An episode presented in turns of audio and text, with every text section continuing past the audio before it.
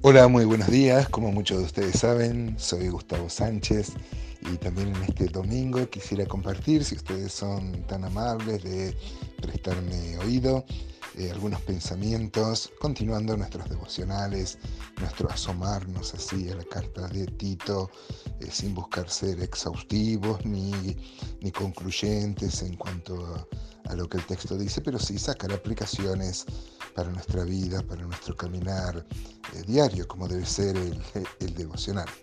El tema de hoy eh, puede llegar a generar controversia, así que a lo mejor este, estamos un par de días considerando el, el texto. Digo controversial porque mm, el feminismo ha tenido diversas olas Muchas veces no nos vamos a cansar de hacer énfasis en que el machismo es un pecado. Es verdad que la mujer ha sido sojuzgada a través de la historia, aunque también hubo excepciones de matriarcados y de y lugares donde la mujer tenía un lugar em, de preponderancia. Pero en líneas generales o para el análisis así somero abuelo de pájaro de la historia, uno puede ver que la mujer no ha tenido en las culturas relacionadas con la Biblia un lugar este, preponderante.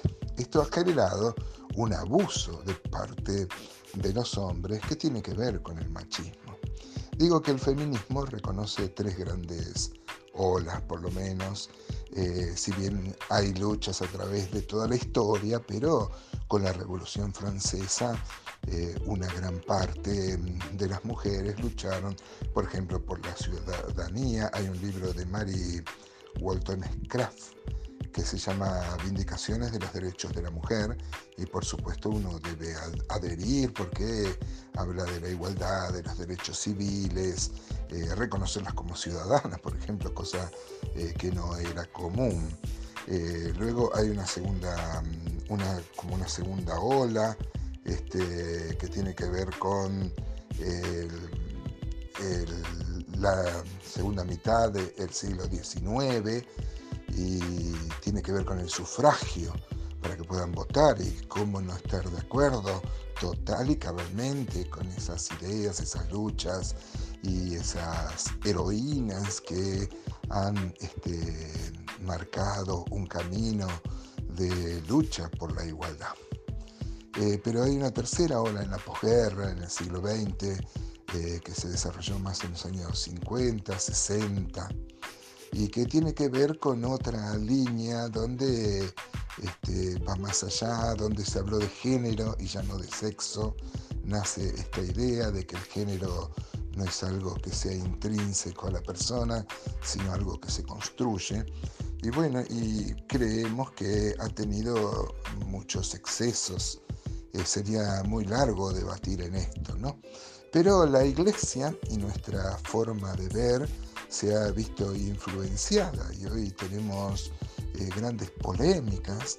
Ustedes saben que la palabra polémica viene de polemos, que es la guerra verbal, y porque polemos es una de las palabras griegas para la guerra.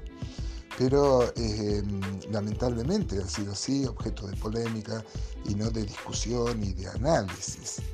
Por eso yo creo que el tema pasa por el valor que se le da a la escritura, a diferencia de otros, de otros grupos, donde, eh, grupos humanos, digamos, donde prima la opinión de los más académicos o de los resultados empíricos de los estudios, eh, nosotros le damos el valor a la escritura.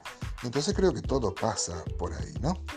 Eh, vamos a ver entonces Tito 2.3 y dice, las ancianas asimismo sean reverentes en su porte, no calumniadoras, no esclavas del vino, maestras del bien, que enseñen a las mujeres jóvenes a amar a sus maridos y a sus hijos, a ser prudentes, castas, cuidadosas de su casa, buenas, sujetas a sus maridos, para que la palabra de Dios no sea blasfemada. Eh, yo pertenezco a un grupo que ha sido muy criticado, dicen que nosotros no dejamos a la mujer enseñar y esto es una, falacia muy grande. Eh, cómo la mujer, la mujer debe enseñar, por supuesto que debe enseñar, por supuesto que encontramos mujeres muy conocedoras de la escritura y amén que así sea, y promovemos que así sea que las mujeres sean este, conocedoras de la escritura y transmisoras de las verdades bíblicas. Amén, claro que sí. Este texto dice que las ancianas enseñen. Dice enfáticamente, hay un imperativo apostólico para que las mujeres mayores enseñen. Ahora, ¿a quién? Dice que enseñen a las mujeres jóvenes. Y acá encontramos lo que es un principio bíblico. No es este, que Dios ha puesto a la mujer por debajo, en absoluto es así. Eh, debemos insistir en esto. El machismo es un pecado y un pecado muy grave. Dios ha determinado roles y debemos aceptar la voluntad de Dios, que es la complementariedad. Algunos, usando el texto de Gálatas 3:29, que dice que en el Señor no hay ni varón ni mujer, pretenden este, igualar en, funciones. Y eso desafía lo que la Escritura dice, porque Galatas habla de la igualdad, por supuesto, en cuanto a la salvación. Pero, por ejemplo, en el mismo texto habla de la igualdad entre siervos y libres.